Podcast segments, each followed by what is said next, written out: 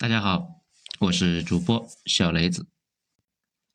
从日韩人口暴跌看我们的生育率，文章来自于二号头目的九编文集。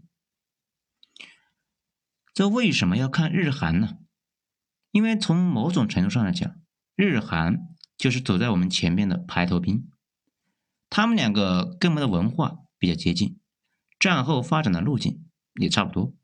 都是走代工、外贸、爬科技树的路径，只是呢，韩国的体量小了一点，跟广东差不多。日本跟我国的情况相似性更强。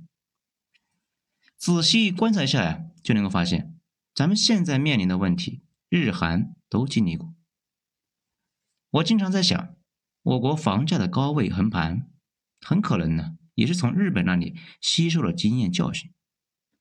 中国现在的状态呢，就是既不刺破，也不放任，让市场慢慢消化，应该就是审视了日本当年的教训来搞出来的。而且呢，美国当初制裁了日本，日本很多行业那是一蹶不振，因为日本很多产品主要是卖给美国的，美国不买，那立刻就瘫痪了。我国呢，某种程度上也是吸收了日本的经验，大力的扩展其他市场。比如欧洲和东盟，避免美国一发难，那整个产业就黄了呀。此外呢，还有日本自己的内需那一直不足，从而呢再需要依赖海外，这也是成为了他们的软肋。我国这一年也在扭转这个趋势。至于生育率，这两个国家面临过的问题呢，现在在中国那也明显出现了。首先呢，我们来说日韩为什么不生了？日韩的生育率呢，毫不夸张的讲啊，已经快到完蛋的境地了。日本六十五岁以上的人口比例超过了百分之二十九，生育率百分之零点六八，就是说啊，日本现在每年死了的人比生出来的人都要多。而韩国呢，生育率是百分之零点九八，韩国人口从二零二一年开始进入了负增长时代。就是说，再过一百个年啊，最后一个韩国人或者是日本人都要消失什么的话啊，其实大家呀不要太有感觉。但其实呢，现在不少的日本废宅恨不得就希望明天世界就全完蛋。人口暴跌，其实最大的问题也是养老金，也就是不会让大家那么痛快，会给所有人一个饱受折磨的死亡。这众所周知呢，养老金有两种理解方式。第一种啊，是你的养老金养了你的父母，将来需要你的孩子来交养老金来养你。这如果你没孩子，或者是全社会的孩子太少了，养活不了那么多老人，那老人们就得自己去上班呢。大家去日本呢，应该都有体会，上班族里面的到处啊都是老人，便利店、超市、商场也到处都是老人。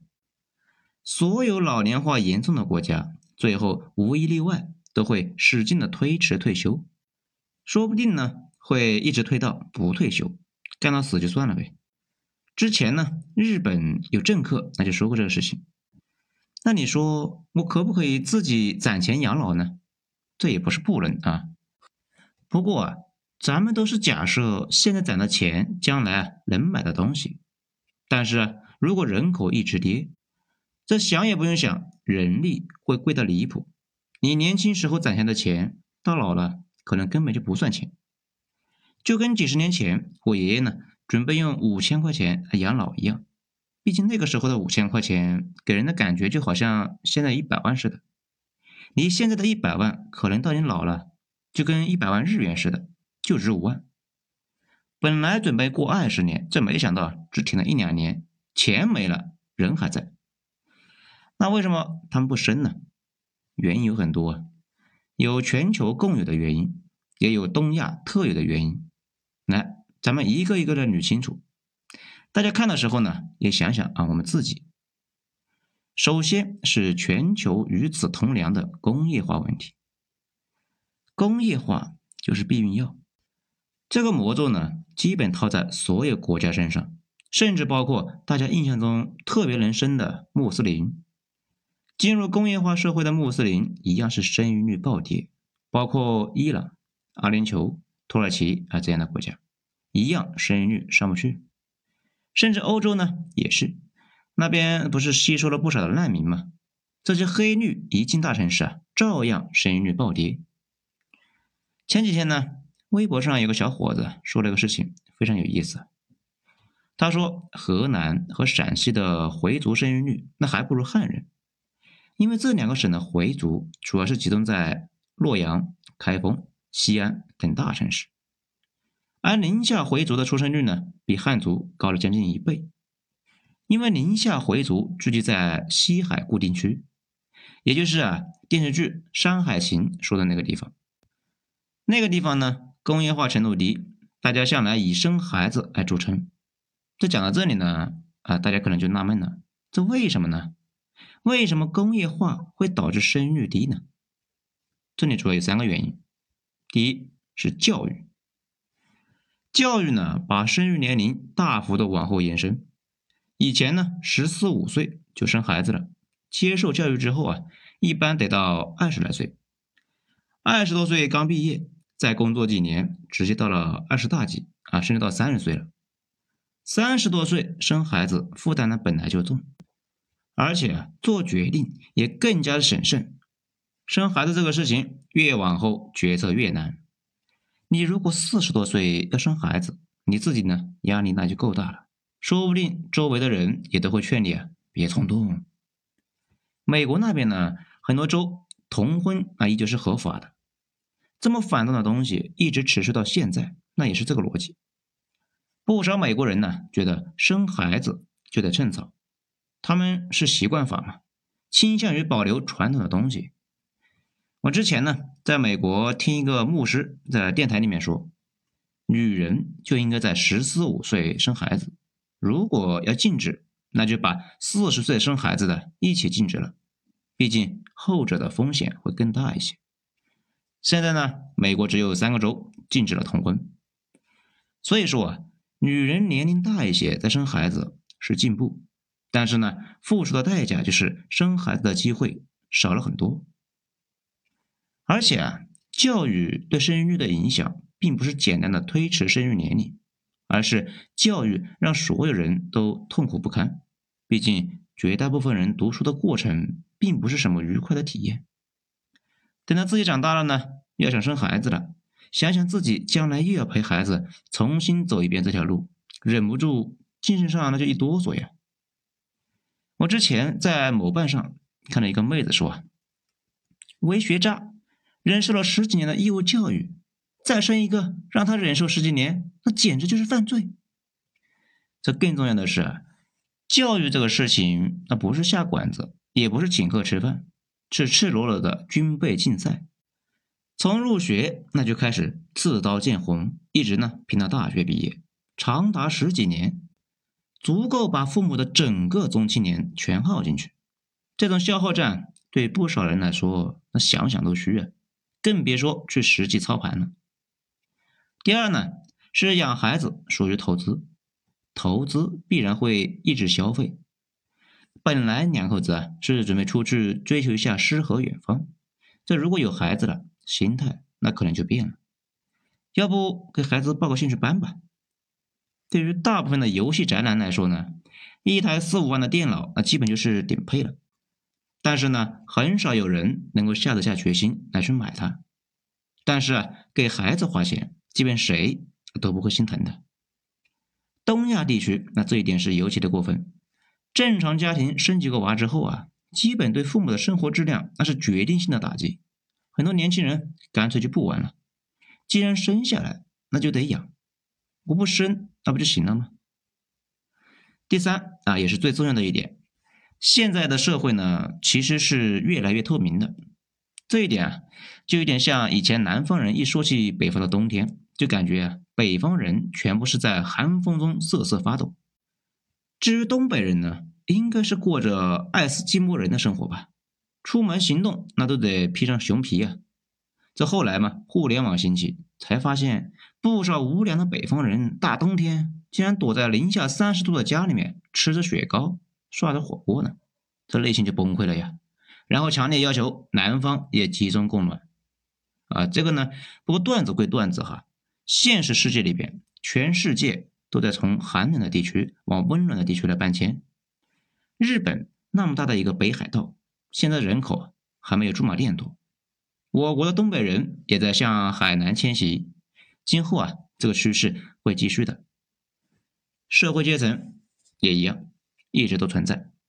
以前呢，只是不太知道啊，全靠想象。农民以为啊。皇帝那是用金锄头的，皇后娘娘吃煎饼果子那是要加三个蛋。直到互联网把整个社会都什么面目啊，直接放在大家面前。本来呢过得还不错，这一对比呢，我就觉得自己简直是在生存线上徘徊呀。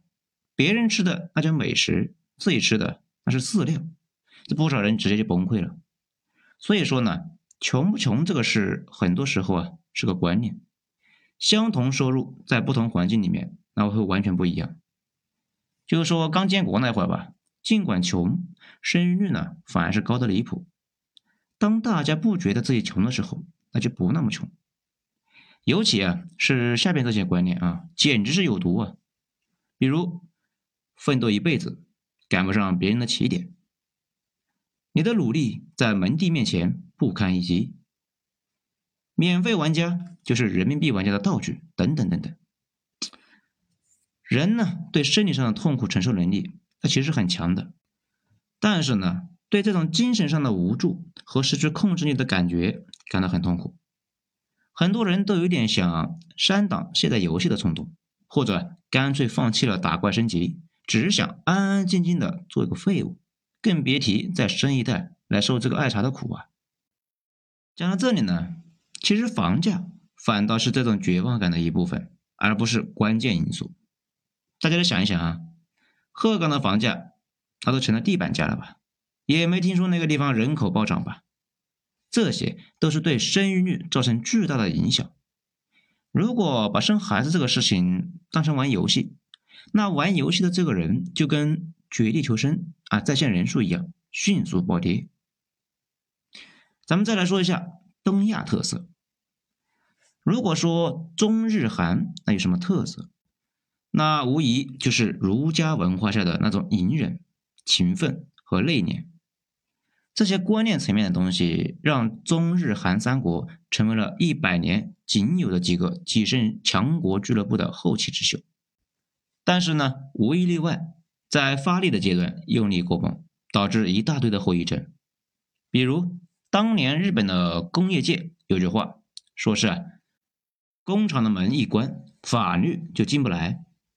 上个世纪日本人搞工业的那股冲劲呢，比中国九九六那过分的多啊。稻盛和夫就是那个写《活法》的那个人，日本产业界的神。他呢，最早手底下的那群人，基本的操作就是每天要干活十八个小时，这就意味着啊每天除了吃饭睡觉以外，那都是在干活。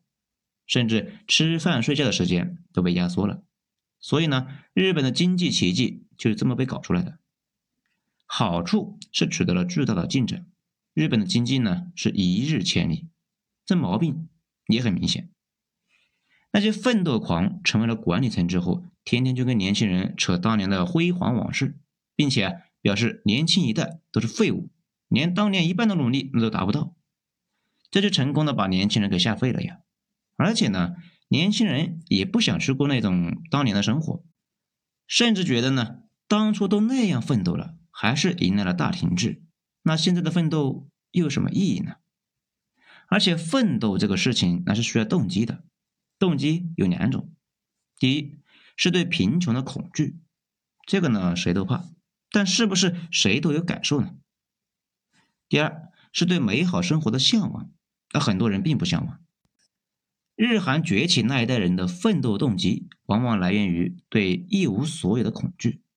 毕竟这两个国家的战后那是一穷二白，努力来摆脱那种悲惨境遇，成为了早期那些人的原动力。再苦，那也觉得比战后住在瓦砾里面强啊！再累，一想到今后会好起来，那就忍了。但是年轻一代缺乏悲惨的经历，也就缺少对贫穷的恐惧，生活。本来忧郁，慢慢的那就不太明白，那么艰苦的奋斗到底是为了什么呢？不仅不明白，反而要对那种奋斗的过程充满恐惧。人一旦要是虚了，就哪哪都虚，怕奋斗，慢慢的呢，也怕抚养孩子，怕做父母承担责任，怕竞争，可以理解成一个恐惧全家桶。这些观念呢，就跟病毒似的席卷整个社会。越来越多衣食无忧的人决定放弃奋斗和生育，简单躺下来做个废物。当初父辈躺下就得全家饿死，所以呢，必须得起来干活呀。而自己躺下那也饿不死，不仅饿不死，反而呢能更快乐一些。为什么不呢？不仅如此，中日韩三国还有一个明显的特点：大城市特别大。那这也没办法的事，人多地少。而搞超大城市呢，又是效率最高的发展方式，落后国家就没什么更好的选择。但是呢，这个玩意的好处和毛病那都很明显。城市越大，人的幸福感越差。大家仔细体会一下，是不是？可是又没有更好的办法呀。那到底还有没有救呢？好，没睡的那就稍微坚持一下，下一章咱们接着再说。